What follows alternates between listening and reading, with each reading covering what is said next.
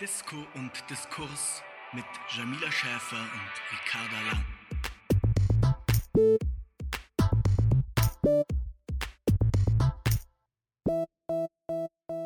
Hallo ihr Lieben, herzlich willkommen bei unserem Podcast Disco und Diskurs mit meiner Kollegin Ricarda Lang und mir, Jamila Schäfer. Wir sind beide stellvertretende Bundesvorsitzende bei den Grünen und reden hier immer mal wieder in regelmäßigen Abständen über das, was uns politisch gerade so bewegt und wichtig erscheint. Ja, Hi. Ricarda, wie geht's dir? Ich muss sagen, dass ich gerade richtig geschlaucht bin von der Corona-Situation, vor allem von der Art des Arbeitens, die wir gerade haben, als jetzt einfach seit mehreren Monaten immer nur in Kacheln bei GoToMeeting zu schauen, jede Form von Zusammenarbeit im Büro online organisieren zu müssen und den ganzen Tag in meiner Küche zu sitzen. Ich habe immer noch kein Arbeitszimmer, also obviously nicht, habe ich nicht die Wohnung gewechselt während Corona.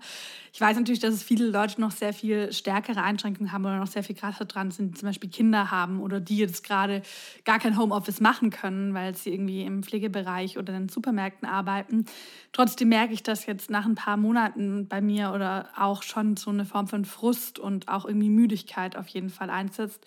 Und ich glaube, das ist nicht nur was, was jetzt ich individuell erfahre, sondern was wir gerade gesellschaftlich auch sehr stark merken, was mir doch auch Sorge macht, weil natürlich dieses gesellschaftliche Erschöpftsein natürlich einer gemeinsamen Strategie gegen Corona eher entgegensteht und auch so einem Gefühl von Hoffnung, was, glaube ich, gerade total wichtig wäre, um da durchzukommen. Ja, mir geht es ganz genauso. Also ich habe auch das Gefühl, jeder Tag ist irgendwie total gleich. So täglich grüßt das Murmeltier, mhm. also in mhm. diesem Film. Nur mit weniger draußen sein fühle ich mich immer so sehr erinnert. Und das drückt auch bei mir ehrlich gesagt die Stimmung total. Und man hat halt auch so das Gefühl, es müsste eigentlich politisch so viel anders laufen. Und es passiert trotzdem nicht. Und eigentlich gibt es so viel, was offensichtlich gerade nicht gut läuft und anders angepackt werden müsste, auch von unserer Bundesregierung, ähm, aber natürlich auch insgesamt international von der Staatengemeinschaft. Und man sitzt nur so da und ärgert sich irgendwie darüber, dass es nicht passiert. Und ähm, ich muss auch sagen, das macht mich schon manchmal sehr, sehr wütend, weil so das Offensichtliche gerade verschlafen wird. Also ich hatte jetzt auch in den letzten Tagen noch mal viele Gespräche mit Leuten, die so auf der internationalen Ebene arbeiten im Rahmen von Impfstoffverteilung und äh, Koordinierung von Impfstoffproduktion. Und das einhellige Feedback von allen, mit denen ich da gesprochen habe, war eigentlich, es braucht vor allem mal großzügige Investitionen, damit diese Instrumente auf der Ebene der WHO, die sich um diese gemeinsamen Produktionskapazitäten kümmern, ausreichend finanziert sind. Mhm. Weil da fehlt einfach vorne und hinten das Geld. Und genau deshalb haben wir in fast jedem Land viel zu wenig Impfstoff. Ja, ist ja auch relativ krass. Wir haben ja schon mal eine Folge gemacht zum Thema globale Impfstoffstrategie und ich glaube, das war letztes Jahr im Oktober, wenn ich das richtig im Kopf habe, Oktober, November. Und seitdem hätte unglaublich viel passieren müssen. Also seitdem wäre auch unglaublich viel möglich gewesen, gerade was diese Investitionsfrage angeht. Und ich glaube, das ist nicht passiert. Also weder haben wir hier gerade genug Impfstoff, aber natürlich, wenn wir in andere Länder schauen, wo teilweise davon ausgegangen ist, da wird das erst 2030 durchgeimpft werden kann. Das sind einfach mal neun Jahre, von denen wir jetzt gerade sprechen. Das ist, das kann man nicht als Planungshorizont anlegen. Also das ist sozusagen wirklich saugefährlich. Und ich glaube, wir erleben da gerade so zwei ideologische Voraussetzungen, die eigentlich verhindern, dass wir gut aus dieser Krise rauskommen oder dass wir auch gut eine Impfstoffstrategie finden. Und das eine, da hatten wir das letzte Mal schon drüber gesprochen, sind eben genau diese nationalen Scheuklappen. Also die Vorstellung von gut geimpft haben wir dann, wenn Deutschland durchgeimpft ist. Und das ist natürlich einmal unsolidarisch, also wo man ja dann irgendwie so eine Erwertung von Menschenleben, welche Menschenleben mehr wert sind, wird dann davon abhängig gemacht, wo man zufällig geboren ist. Aber es ist ja sogar inhärent schon unlogisch, weil natürlich, wir leben in einer globalisierten, vernetzten Welt. Solange dieses Virus noch besteht, solange dieses Virus sich weiter verbreitet, sind alle Menschen gefährdet, vor allem weil dann ja Mutationen immer wahrscheinlicher werden. Das heißt, diese nationalen Scheuklappen, die auf den ersten Blick erstmal so ein bisschen German Bevölkerung first sind, schaden am Ende auch den Menschen, die hier leben, weil die Wahrscheinlichkeit, dass diese Mutationen, dass die ähm, Pandemie sich weiter ausbreitet, weltweit höher wird. Und zweitens schon auch so eine Geizfrage tatsächlich. Also dass ähm, die Vorstellung von kurzfristig Sparende ist langfristig sinnvoll, so ein bisschen schwäbische Hausfrau, aber schwäbische Hausfrauen werden jetzt auch meistens nicht damit betraut, globale Pandemien zu bekämpfen, zum Glück. Ähm, und Staatshaushalte funktionieren auch nicht wie irgendwie ähm, ein privater Haushalt.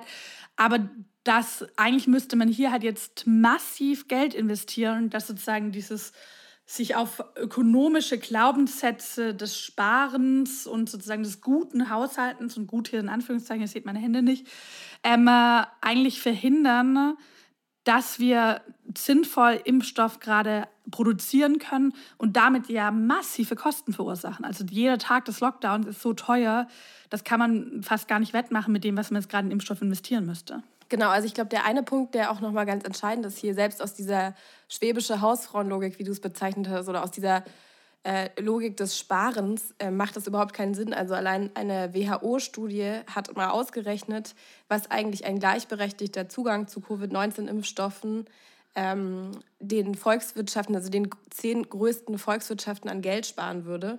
Und es sind mindestens 153 Milliarden US-Dollar allein im Jahr 2020 bis 2021 und 466 Milliarden US-Dollar bis äh, 2025 und damit ist es weitaus mehr als notwendig wäre, um ähm, in diese gemeinsamen globalen Instrumente für eine gerechte Verteilung zu investieren. Und dazu kommt noch ein zweiter Punkt, also nicht nur diese wahnwitzige Unterfinanzierung, die im Übrigen auch, also was in diesen Gesprächen ähm, mit verschiedensten NGOs, aber auch ähm, Leuten, die auf der internationalen Ebene an der Impfstoffverteilung betraut sind, äh, rauskam, ist, dass tatsächlich auch ähm, in unserem nationalen Gesundheitsministerium selber viele Leute davon gesprochen haben, dass wir da mehr Investitionen brauchen. Also selbst ähm, in der Bundesregierung wurde dieses Thema schon angesprochen aber sozusagen dann immer am Ende natürlich ähm, das Finanzministerium mit diesem haushälterischen Blick dann nochmal rübergeht und sagt, nee, wir müssen da und da und da sparen. Mhm. Und da merkt man auch so ein bisschen institutionell ist es, glaube ich, einfach ein Problem, wie dann Entscheidungen am Ende getroffen werden, nämlich dieser langfristige Blick dann einfach, ähm, wie du schon meintest, aufgrund dieser kurzfristigen Sparmaßnahmen tatsächlich einfach so hinten runtergefallen ist. Ähm, und der zweite Punkt ist eben auch, dass die ähm, Lizenzierung von Impfstoffen nicht vorangebracht wird in ausreichendem Maße. Und deswegen sind zum Beispiel Produktionskapazitäten in Schwellenländern wie Brasilien ähm, oder auch in ähm, Indien, wo eigentlich sehr, sehr viele Impfstoffe auch produziert werden können und die Voraussetzungen dafür da sind, die werden gar nicht ans Laufen gebracht. Und das ist natürlich auch ein riesiges Problem, weil dann ähm, einfach schon vorhandene Kapazitäten gar nicht erst genutzt werden. Mhm. Und das finde ich in dieser Debatte auch noch viel zu unterbeleuchtet. Und ich glaube, dass eigentlich genau dieser falsche Gedanke von diesem Nullsummenspiel, also wenn man über diese globale Impfstoffverteilung redet, dann redet man weniger über die Versorgung in Deutschland. Also diese falsche Connection verhindert, glaube ich, dass wir diese massiven Versäumnisse auf der internationalen Ebene ausreichend thematisieren. Weil ich habe immer das Gefühl, dass wir in der Impfdebatte eigentlich diese, diesen Hauptpunkt, ähm, dass da die Investitionen eigentlich hingehen müssen, dass der viel zu wenig behandelt wird. Mhm. Wir hatten ja letztes Jahr schon mal vorgeschlagen, dass es sozusagen wie eine Patentfreigabe geben sollte. Also dass sozusagen die Firmen, dass die Patente aufgelöst werden und dadurch eben auch Lizenzen vergeben werden können, damit auch andere Unternehmen das herstellen können. Und da war das Argument meistens ja, naja, das gibt eh keine Produktionskapazitäten. Das heißt, deshalb bringt es gar nichts, über diese Patentfreigabe zu sprechen. Jetzt gibt es die offensichtlich. Also es gibt ja auch mehr Unternehmen, die angemeldet haben, dass sie in der Lage wären zu produzieren, gerade auch im globalen Süden, wo es in krassestem Maße gebraucht wird. Und jetzt ist das Argument plötzlich gegen die Patentfreigabe, was, glaube ich, damals eigentlich auch schon häufig im Hintergrund stand, naja, das wäre ja ein Eingriff in die freie Marktwirtschaft. Wo man sich ja einmal schon überlegen kann, okay, sollte sowas grundlegend für eine Impfstoffproduktion, ähm, was sozusagen die Grundlage für den Erhalt von Menschenleben, Gesundheit ist, sollte halt nicht in rein marktwirtschaftliche Hände gegeben werden. Und zweitens ist es ja eigentlich sogar so, dass Patente ein Eingriff in sogar so eine Marktwirtschaft sind. Und hier das aufzulösen im Sinne von, wir machen jetzt eine Anstrengung auch von politischer Seite, dass alles, was möglich ist, getan wird. Alles, was an Produktionskapazitäten da ist, genutzt wird, um zu verhindern, dass mehr Menschen sterben. Ich glaube, das ist eigentlich das Logischste, was es gibt. Ähm, und das finde ich schon krass, wenn Leute sozusagen am Ende diese Ideologie von, das muss durch die freie Marktwirtschaft gelehrt werden, das Wichtige ist, und das hat man auch zum Beispiel Aussagen von Jens Spahn und teils auch anderen CDU-Lern, die sich ja auf unseren Vorschlag auch bezogen haben, wo du merkst, denen ist sozusagen das ideologische Festhalten von einer ökonomischen Überzeugung wichtiger, als die Frage, tatsächlich genug Impfstoff zu produzieren. Aber ich glaube, das Gute ist, dass das auch immer mehr Menschen gerade klar wird und dass da auch so eine gesellschaftliche Debatte sich schon langsam auch weiterentwickelt und die Leute eigentlich äh, erkennen, ähm, dass sozusagen man hier eigentlich gar nicht weiterkommt mit so einer ideologischen Verstellung. Also dass man sozusagen eigentlich sich total einschränkt mit seiner Handlungsfähigkeit, wenn man sozusagen so Grenzen von wohin man überhaupt denken darf und dass es eigentlich äh, befürwortet wird, den Instrumentenkasten der Politik in diesem Moment auch zu erweitern, eben auch um äh, eine Pandemiewirtschaft, um ähm, Patentfreigaben, um Eigenproduktion etc. Ja, und ich meine, es müsste sogar gar nicht unbedingt sofort eine Patentfreigabe erfolgen. Es würde schon allein auch reichen, wenn mal mehrere Staaten sich zusammenschließen würden und sagen würden, wir fordern jetzt von den Pharmaunternehmen, die das produzieren, halt ein, dass günstige Lizenzen verteilt werden. Schon alleine das würde total viel bringen bei der globalen Impfstoffproduktion. Und selbst da äh, wird ja dran gescheitert. Und da lassen sich ehrlich gesagt dann auch die Staaten wieder so gegeneinander ausspielen, ähm, was, was angesichts von einer globalen Pandemie wirklich... Ähm, eigentlich ein extrem ähm, peinlicher Move ist. Und vielleicht noch einmal kurz zu dieser Marktwirtschaftsfrage, finde ich noch so den Gedanken eigentlich spannend, ähm, dass wir ja hier auch sehen, dass privatwirtschaftliche Investitionen eigentlich, weil sie so ein hohes Risiko mit sich bringen, wenn es jetzt um äh, Investitionen in Produktionskapazitäten geht, weil man ja gar nicht weiß, welcher Impfstoff setzt sich am Ende dann durch, wie lange wird er dann produziert und wie lange kann ich damit eigentlich Geld verdienen. Das ist noch so relativ unklar.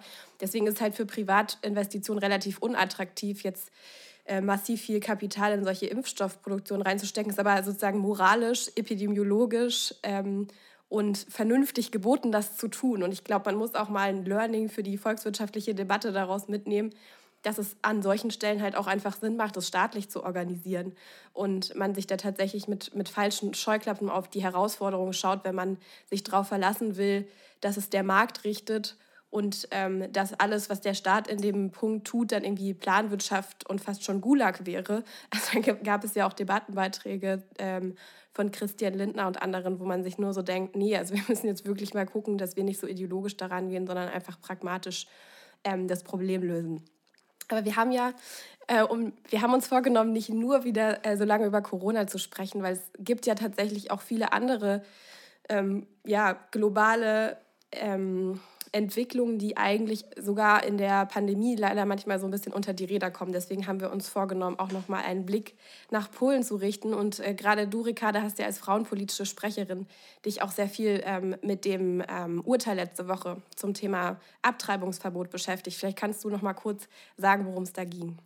Ja, super gerne. Also wir erleben in Polen schon sehr lange, eigentlich seit mehreren Jahren, dass immer wieder Frauenrechte angegriffen in Frage gestellt werden. Dass auch die PiS-Regierung, also das ist dort gerade die ähm, sozusagen den Präsidenten stellende Regierung, die den Angriff auf Frauenrechte zu ihrer offiziellen politischen Agenda gemacht hat und das sozusagen auch immer in eine Strategie einbettet von dem allgemeinen Abbau an demokratischen Garantien und Menschenrechten.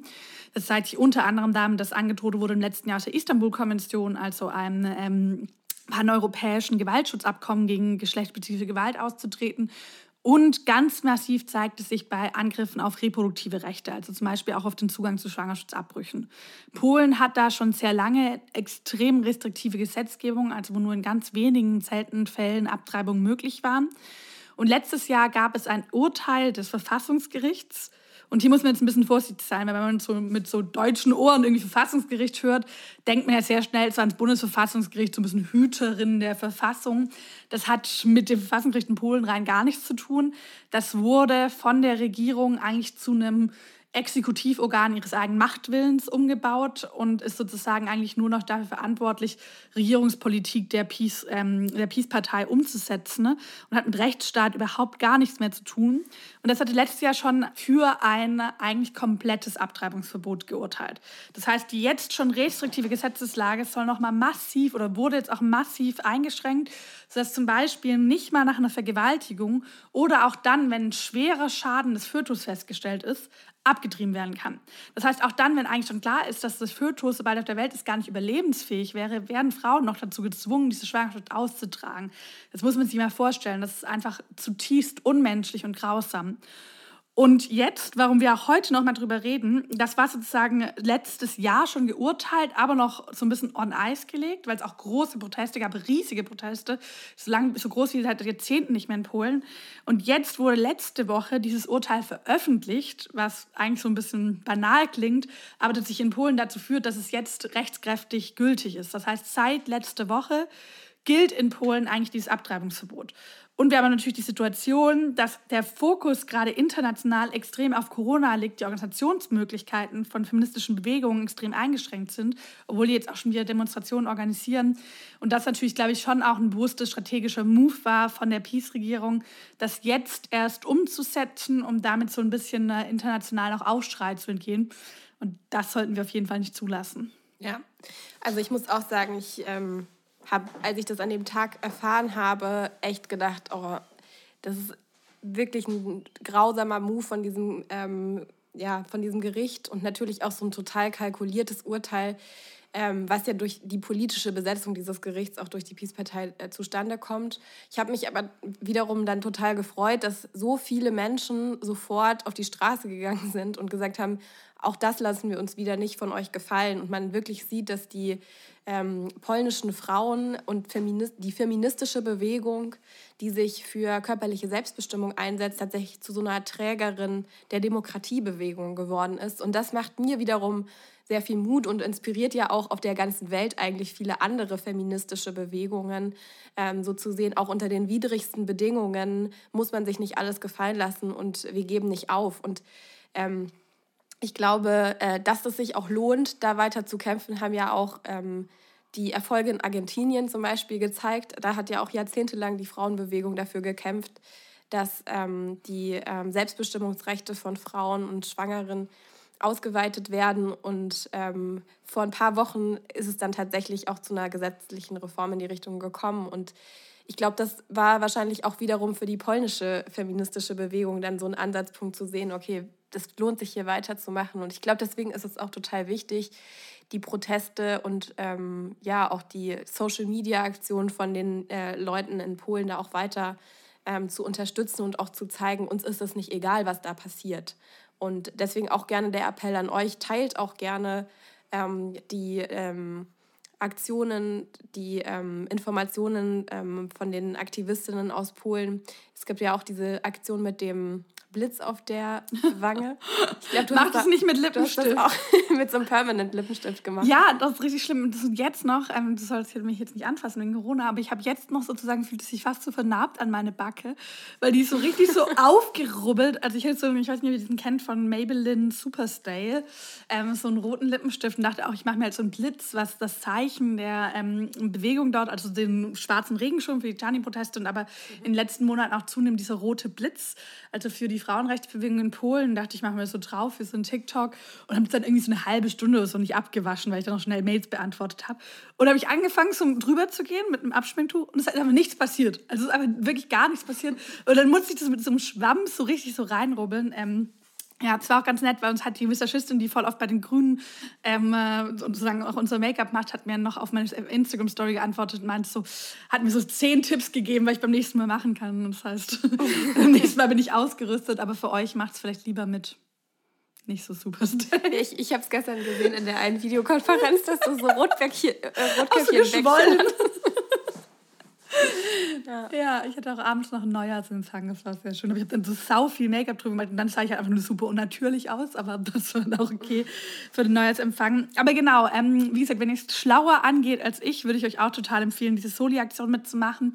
Was ihr auch machen könnt, ist feministische Organisationen sowohl direkt in Polen, aber auch teilweise welche von Deutschland, von Polen, die hier in Deutschland leben, zu unterstützen. Zum Beispiel gibt es eine Organisation, kann kein Polnisch, deshalb versuche ich es nicht auf Polnisch auszusprechen. Auf Deutsch übersetzt heißen die Tante Barbara in Berlin und die versuchen Frauen aus Polen oder versuchen es nicht nur, sondern machen das, die einen Abbruch vornehmen wollen, nach Deutschland zu bringen und organisieren dann hier die Unterkunft und die Begleitung, damit die hier einen Abbruch vornehmen können. Weil tatsächlich ist es auch eine soziale Frage, weil natürlich reiche Menschen in Polen noch mehr Möglichkeiten haben, ins Ausland zu gehen und Abbruch vorzunehmen, aber gerade natürlich ärmere Frauen diese Möglichkeiten fast gar nicht haben. Und diese Organisation versucht eben genau für die das zu ermöglichen. Und das ist, glaube ich, unter den widrigen Umständen sozusagen das Beste, was man gerade auch machen kann für diese Frauen. Das heißt, da könnt ihr auch auf jeden Fall spenden. Jegliche Unterstützung ist total gut. Und ich finde auch, was du angesprochen hast mit diesem Mut machen, was ich auch total spannend finde. Ich glaube, das sehen wir in Polen sehr stark, das haben wir aber auch in Argentinien gesehen, dass es dort gelungen ist. Und ich glaube, da können wir auch als deutsche feministische Bewegung noch einiges davon lernen, diese Frage von Frauenrechten ganz, ganz stark mit der Grundfrage von Demokratie und auch mit so einer Universalitätsfrage zu verbinden. Mhm. Also das in ganz großen Teilen der Gesellschaft, und es gehen ja auch ganz viele Männer mit auf die Straßen gerade, ganz viel LGBTIQ, dass die halt verstanden haben, es gibt nicht den Angriff auf Frauenrechte und Angriff auf LGBTQ und die anderen, die es nichts angeht, sondern dass Menschenrechte universell sind. Und dass wenn du anfängst, die universellen Menschenrechte einzelner Gruppen anzugreifen, damit immer eine Partikularisierung von Menschenrechten stattfindet, die sie in ihrer Universalität grundsätzlich angreifen und sie damit verletzlich, verwundbar und am Ende sogar abschaffbar machen. Und das haben, glaube ich, in Polen ganz viele Menschen verstanden. Das ist auch ein Angriff auf uns. Auch wenn ich vielleicht niemals vorhatte, abzutreiben, auch wenn ich vielleicht ein Mann bin oder eine Person, die nicht schwanger werden kann, das ist ein Angriff auf die Menschenrechte als solche, das ist ein Angriff auf Rechtsstaatlichkeit und Demokratie. Und dadurch ist, glaube ich, diese Bewegung auch so stark und so groß geworden, weil sie gezeigt hat, dass es um mehr geht als nur um die Frage von Schwangerschaftsabbrüchen, eigentlich um die Frage, welche Gesellschaft man leben will. Und das finde ich immer noch mal ganz spannend, wie wir das vielleicht diesen Grundgedanken auch noch mal mehr aus so feministische Prozesse oder auch Projekte in Deutschland übersetzen können, weil es hier schon noch oft diese Vorstellung gibt von auch so Frauenthemen. Ja, genau. Und ich meine, anknüpfend an diesen Gedanken, dass da, wo autoritärer Umbau passiert, auch immer mit als erstes Frauenrechte angegriffen sind, ist ja auch eben die Frage dann, mit damit verknüpft, wie können wir eigentlich auch auf der europäischen Ebene dafür sorgen, dass Rechtsstaatlichkeit, Menschenrechte in europäischen Mitgliedstaaten nicht angegriffen werden. Und ähm, das war ja zum Beispiel auch ein Teil dieses Papiers, was wir mal vor ein paar Wochen gemacht haben, gemeinsam mit türkischen und polnischen Aktivistinnen, dass wir gesagt haben, um die Istanbul-Konvention, also die Konvention auf der internationalen Ebene zur äh, Prävention und Bekämpfung von Gewalt an Frauen zu stärken, sollte die EU als Ganzes dieser Konvention beitreten. Das ist, glaube ich, so ein wichtiger Punkt. Und dann natürlich auch diese ganze Frage, wie gestalten wir jetzt diesen EU-Rechtsstaatsmechanismus aus? Und die Frage ist ja auch, wie gehen wir eigentlich als Europäische Union damit um, wenn einzelne Mitgliedstaaten immer wieder einen autoritären Umbau zulasten ihrer eigenen Bevölkerung betreiben? Und das äh, Gute ist ja, dass es die Möglichkeit äh, gibt, ein Vertragsverletzungsverfahren über die Europäische Kommission einzuleiten, um ja, die Unabhängigkeit der ähm, Gerichte, die immer weiter aufgelöst wird in Polen, auch anzugreifen. Da hat es auch schon mal ein erfolgreiches Verfahren gegeben und deswegen wäre schon die Hoffnung, dass, es, dass man da auch noch mal erneut erfolgreich sein könnte. Da bräuchte es natürlich den politischen Willen, auch seitens der EU-Kommission, das zu tun. Ich halte das schon für wahnsinnig wichtig, da alle ähm, Möglichkeiten auszuschöpfen, um einfach zu zeigen, wir ähm, sind auch eine wehrhafte Demokratie hier in Europa und lassen das nicht so einfach zu. Man kann sich zwar nicht von der europäischen Ebene jetzt so tief in die Gesetzgebung zum Thema Schwangerschaftsabbrüche einsetzen. Ähm, das lassen die Verträge nicht zu, aber gerade bei diesem Punkt Unabhängigkeit der Gerichte zum Beispiel gäbe es Anknüpfungspunkte. Und langfristig brauchen wir natürlich auch eine verbindliche Grundrechtecharta, die auch ähm, über den Nationalstaat hinweg äh, vor dem Europäischen Gerichtshof einklagbar ist, sodass die europäischen Mitgliedsländer dann auch verpflichtet werden, Grundrechte einzuhalten. Und hier bräuchte es auch nochmal einen Anstoß in der Debatte, weil die Frage ist ja am Ende schon, in welchem Europa wollen wir eigentlich leben? Und ähm, wollen wir ein Europa, was tatsächlich auch die Bürgerinnen und Bürger und ihre Grundrechte vor den Eingriffen der nationalen Regierung schützt, ja oder nein? Und wenn wir die Frage mit Ja beantworten, dann bräuchte es eben auch so eine gemeinsame europäische Grundrechtecharta, die verbindlich einklagbar wird. Mhm. Voll, und da könnte tatsächlich auch die deutsche Bundesregierung noch sehr viel deutlicher werden. Also ich habe zum Beispiel zu diesem Abtreibungsverbot jetzt in den letzten zwei Wochen oder in der letzten Woche gar nichts von zum Beispiel Außenminister Maas oder insgesamt aus der deutschen Bundesregierung gehört. Also da gab es überhaupt keine Positionierung. Ich glaube, insgesamt dort, wo halt Menschenrechte angegriffen werden und gleichzeitig Leute dagegen aufstehen, dass man sozusagen auch eine klarere Positionierung davor nehmen könnte. Ich meine, ein Teil, wo man, oder auch ein Land, auf das man da ja gerade auf jeden Fall auch gucken sollte, ist Russland. Vielleicht kannst du da noch mal so ein bisschen was erzählen, was da gerade die Lage nach der Festnahme von Nawalny ist. Ja, das passt eigentlich ganz gut zum Punkt äh, Stichwort Demokratiebewegungen. Ähm, wahrscheinlich habt ihr es eh mitbekommen, dass ja vor ähm, einigen Monaten ähm, dieser Oppositionelle aus Russland, Alexei Nawalny, äh, vergiftet worden ist, dann zur Behandlung in die Charité gekommen ist. Und dort ja auch ein Gift festgestellt wurde ähm, von den behandelnden Ärzten, was halt schon öfter mal in Zusammenhang mit ähm, Vergiftungen von Oppositionellen aus Russland in Verbindung stand. Das heißt, der Verdacht liegt schon sehr, sehr nahe, dass es äh, quasi eine Vergiftung war, die von ähm, ja, Putins Regime irgendwie in die Wege geleitet wurde.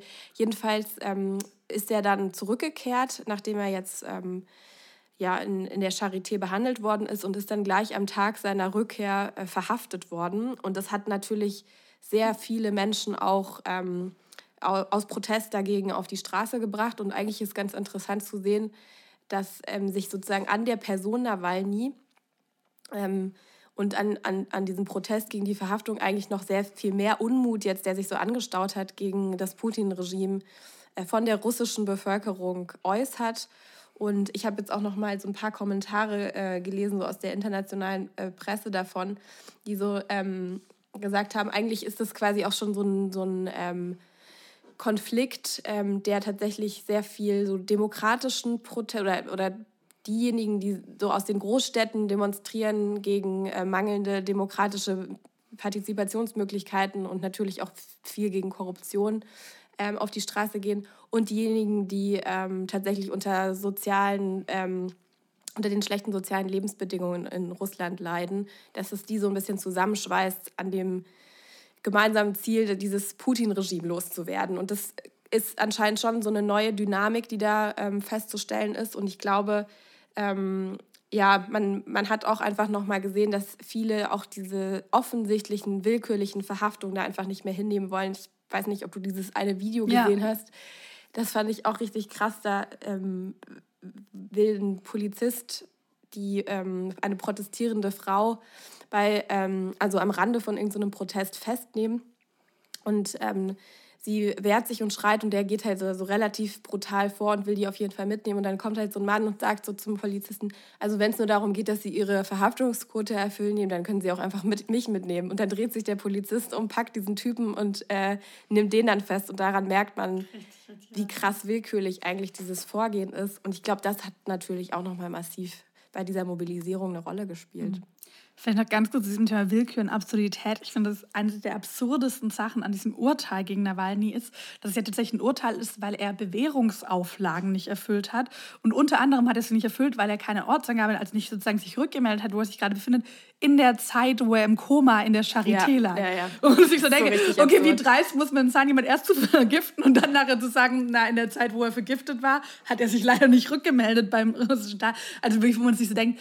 Und wo du natürlich aber auch so eine Selbstgefälligkeit dieses russischen Staatssystems dort siehst, das sozusagen so überzeugt davon ist, dass es unangreifbar ist, dass es sich die peinlichsten Absurditäten leistet. Also dass es einfach so ist, so, wir können hier den offensichtlichsten, krassesten Schmarrn reinschreiben, weil wir eh unangreifbar sind. Und das sind sie aber nicht mehr. Und das ist, ja. glaube ich, das wirklich Spannende.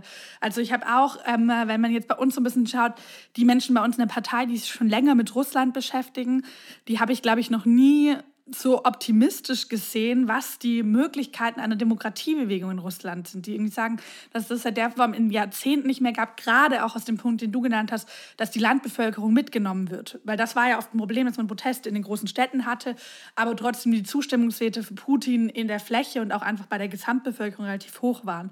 Und das wird gerade aufgebrochen, weil eben auch die sozialen Verfehlungen, die ganze Frage von Infrastruktur aufgeworfen wird.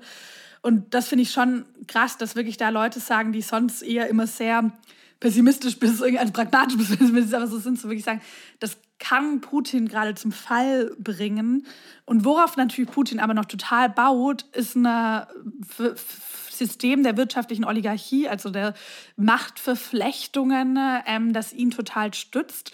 Und das ist ja gerade auch die Frage, nicht nur wie die deutsche Bundesregierung sich äußert auf einer Verurteilungs- oder auf einer Positionsebene, sondern inwieweit sie eben da auch Position bezieht, wo es darum geht, ob man diese Oligarchie stärkt oder eben nicht. Ja, vielleicht kurz bevor wir nochmal dazu kommen, was eigentlich die Bundesregierung gerade versemmelt, nochmal zu dieser Frage, wie Putins Optionen eigentlich sind. Da fand ich auch nochmal ganz spannend die Einschätzung ähm, aus äh, der internationalen Presse. Ich weiß jetzt gerade gar nicht mehr, ob es ein rumänischer Artikel war oder ähm, oder einer aus Tschechien. Jedenfalls ähm, hat da äh, ein Journalist geschrieben, dass äh, Putin eigentlich jetzt in der aktuellen Situation vor allem so zwei ähm, Szenarien vor sich hat. Nämlich entweder er wird bei der nächsten Wahl abgewählt oder er setzt halt auf massiven Wahlbetrug bei der nächsten Wahl. Mit sich auch angreifbar macht, wie man. Also das Modell Lukaschenko, hat, ja. ja. Und da wird er natürlich auch eventuell ähm, scheitern. So. Und deswegen ähm, finde ich das untermalt nochmal ganz gut, wie destabilisiert äh, dieses Regime auch ist. Und da merkt man auch, dass sie sich eigentlich ziemlich ins eigene Fleisch geschnitten haben, indem sie so aggressiv gegen diesen oppositionellen Nawalny vorgegangen sind, der vorher der Landbevölkerung eigentlich überhaupt gar kein Begriff war und der auch in der Opposition jetzt nicht super mehrheitsfähig äh, war. Und das finde ich eigentlich schon nochmal ganz interessant, weil es auch zeigt, wie unsouverän ähm, das Regime damit umgeht und wie mhm. unsicher was man ja letztlich auch bei Lukaschenkos Strategie in Belarus gesehen hat, was ihm ja auch ähm, keinen Gefallen getan hat, da so ähm, brutal und gewaltsam gegen die Opposition vorzugehen, was ihn ja sozusagen noch stärker mhm. destabilisiert hat. Also es bleibt auf jeden Fall weiter spannend und jetzt kommen wir nochmal zurück zu dem Punkt, ja, was, was passiert eigentlich gerade ähm, in der Bundesregierung? Genau, und da haben wir natürlich die Frage, wenn wir gerade angesprochen haben, wird halt natürlich ganz stark durch Oligarchen, natürlich insbesondere durch die wirtschaftlichen Verflechtungen rund um das Thema Gas. Also sozusagen natürlich Russland als Gasexporteur ist das eine machtstabilisierende Funktion im System Putin in Russland hat.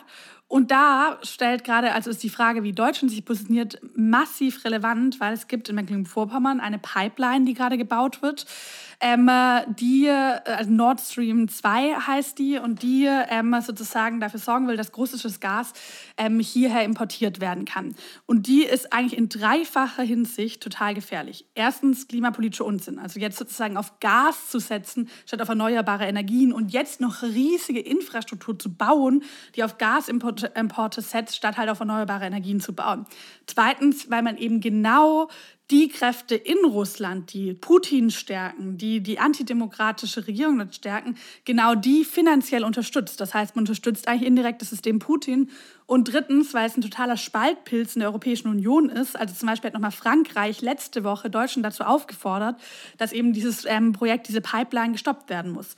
Und trotzdem, also obwohl es in dreifacher Hinsicht nicht nur, ich würde sagen, politisch falsch, sondern tatsächlich gefährlich ist, hält sowohl die Bundesregierung als auch die SPD in Mecklenburg-Vorpommern, die mit Manuela Schwesig eine direkte Verantwortung als die Ministerpräsidentin in Mecklenburg-Vorpommern ist, an diesem Projekt fest und lassen sich auch wirklich ziemlich dreiste Lügen einfallen im Sinne von, wer gegen äh, Nord Stream ist, ist für Fracking-Gas, was überhaupt nicht stimmt, weil man nicht auf dieses Fracking-Gas angewiesen ist und erfinden irgendwelche Klimaschutzstiftungen, die am Ende halt eine klimaschädliche ähm, Putin-Pipeline durchbringen sollen. Das finde ich schon ziemlich schockierend. Und was ich auch dreist fand, also neben diesen Lügen, die tatsächlich einfach offensichtlich widerlegt sind von Studien, ähm, dass wir auf dieses Gas zur Energieversorgung angewiesen werden. Also das ist wirklich ökologisch gesehen totaler Unsinn.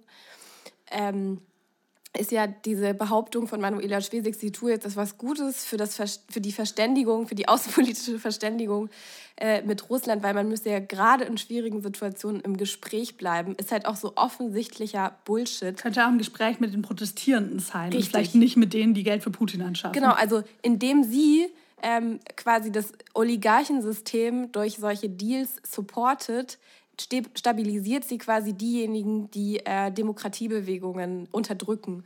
Und das ist halt kein konstruktives im Gespräch bleiben, sondern das ist halt quasi eine, eine sehr, sehr schäbige und verantwortungslose Machtpolitik, äh, die da unterstützt wird.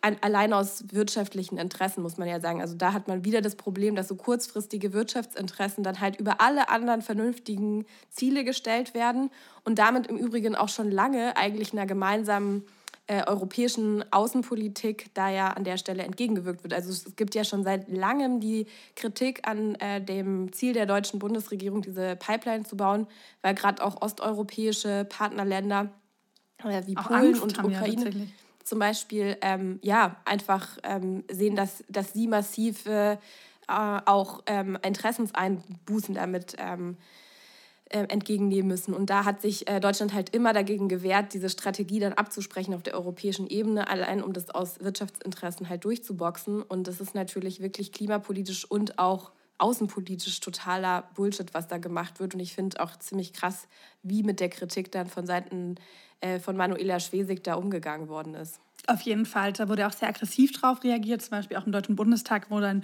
grüne Rednerinnen wirklich persönlich und auch krass eklig angegriffen werden und auch einfach Vorwürfe gemacht haben, wie eben diese Fracking-Gas-Sachen, die aus der Luft gegriffen sind.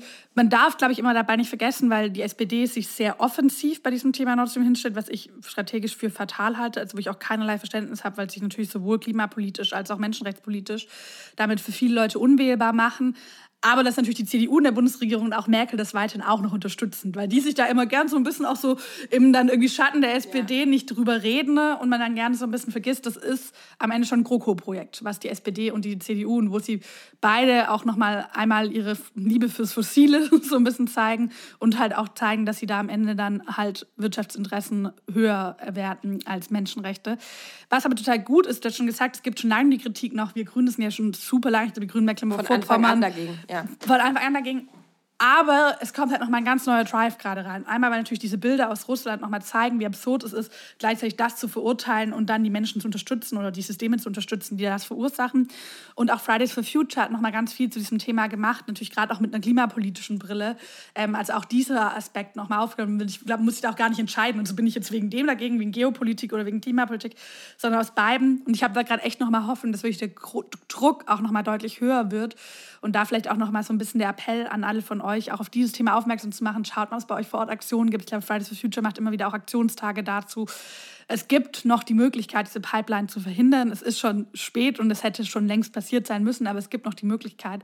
Und ich glaube, dieses Jahr wird genau dafür entscheidend sein. Das wird natürlich auch einer der großen klimapolitischen Kämpfe in diesem Jahr sein. Und dass dann noch viel Überzeugungsarbeit notwendig ist, zeigt, dass auch Armin Laschet und Angela Merkel über Steffen Seibert irgendwie heute noch mal haben bestätigen lassen, dass sie daran weiter festhalten. Also es äh, muss noch weiter gekämpft werden an der Stelle. Und äh, ja, damit sind wir eigentlich auch für heute mit den Themen, die wir uns ähm, für diese Ausgabe vorgenommen hatten, durch.